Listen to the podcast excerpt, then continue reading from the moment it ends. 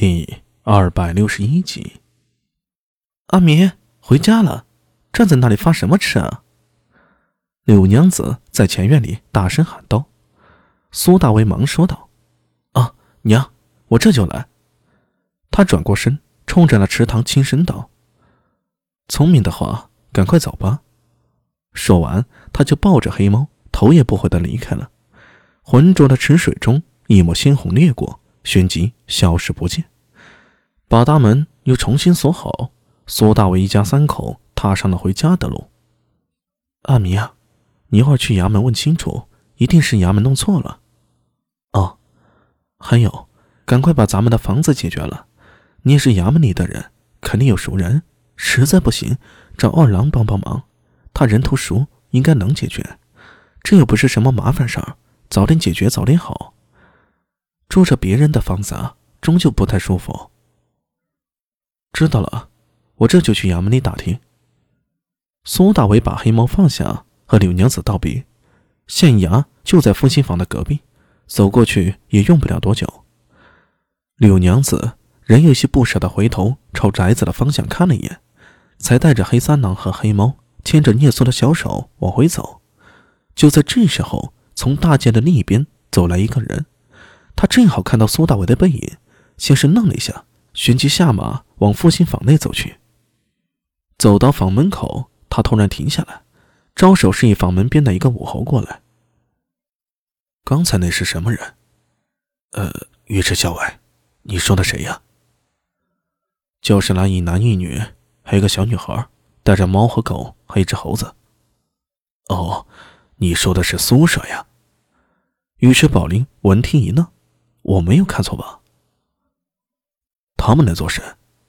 呃，好像说来看房子。哪里的房子？就是永安渠旁边那座元妃旧宅。元妃旧宅？你是说那座鬼宅吗？嗨，可不是嘛！也不知衙门里怎么想的，居然把鬼宅给了苏帅。依我看呢，肯定是衙门里有人搞鬼，要不然怎么可能把鬼宅给出去啊？估摸着苏珊是得罪人了。哈哈哈哈也许吧。尉迟宝林哈哈大笑，牵着马就走。得罪人应该不是，对普通人而言，鬼宅很可怕。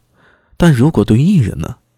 尉迟宝林眼珠子溜溜打转，他觉得这也许是一个好机会。苏帅，怎么现在才来啊？苏大伟一进县衙，迎面就见到了高大虎迎了上来。他满脸笑容，走到苏大伟的面前。低声道：“那个人，我打听清楚了。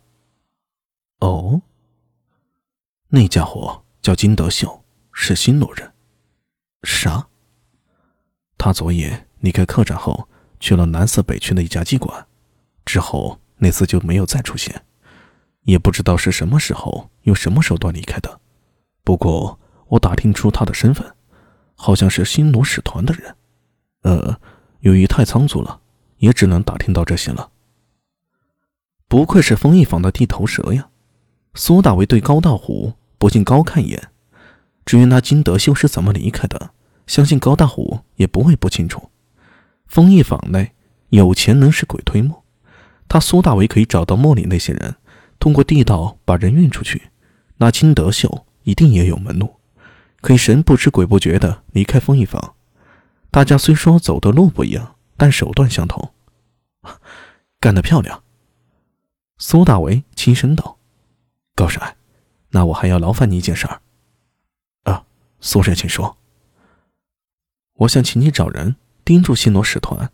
啊，啊，你放心，这是盯着，不需要做任何事情。特别是那个金德秀，如果他离开了使团，请记录下来，他去过什么地方，和什么人有接触，这非常重要。还请高帅多多费心呢。哦，若只是盯着，那倒容易。高大虎想了想，点头答应。他旋即问道：“呃，苏帅，你今天不是放假吗？怎么又来衙门了？”哦，我之前住的房子被朝廷征用了，一直没有告诉我新宅的地址。结果昨天衙门里派人通知，新宅已经安排好了。我今天去看了一下，感觉是弄错了。呃，弄错了。被安排到何处了？就在隔壁复兴坊，三亩大的宅院，我实在有点糊涂。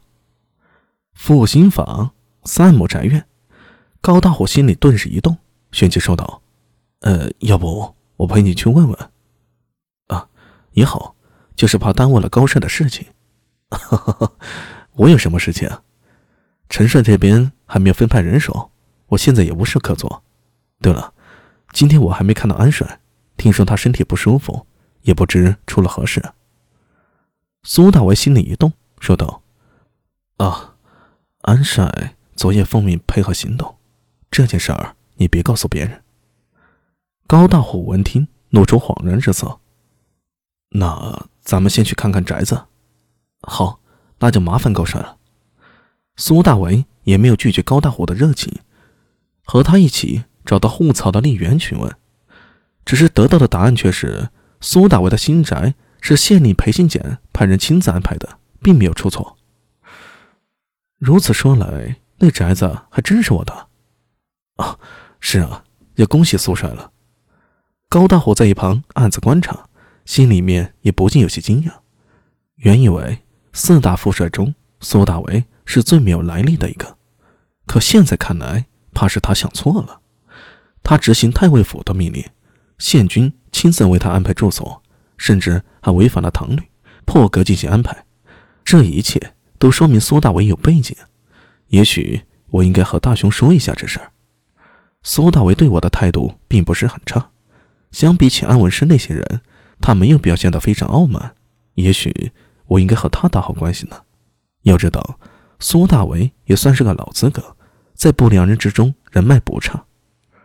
想到这里啊。高大虎心里已经有了决断，他在一旁也笑道：“哈哈哈，苏然，乔迁可是大事儿，若需要兄弟帮忙的话，只管说，可不要客气。”苏大伟笑道：“，那是自然，到时候还请高帅多多照应。”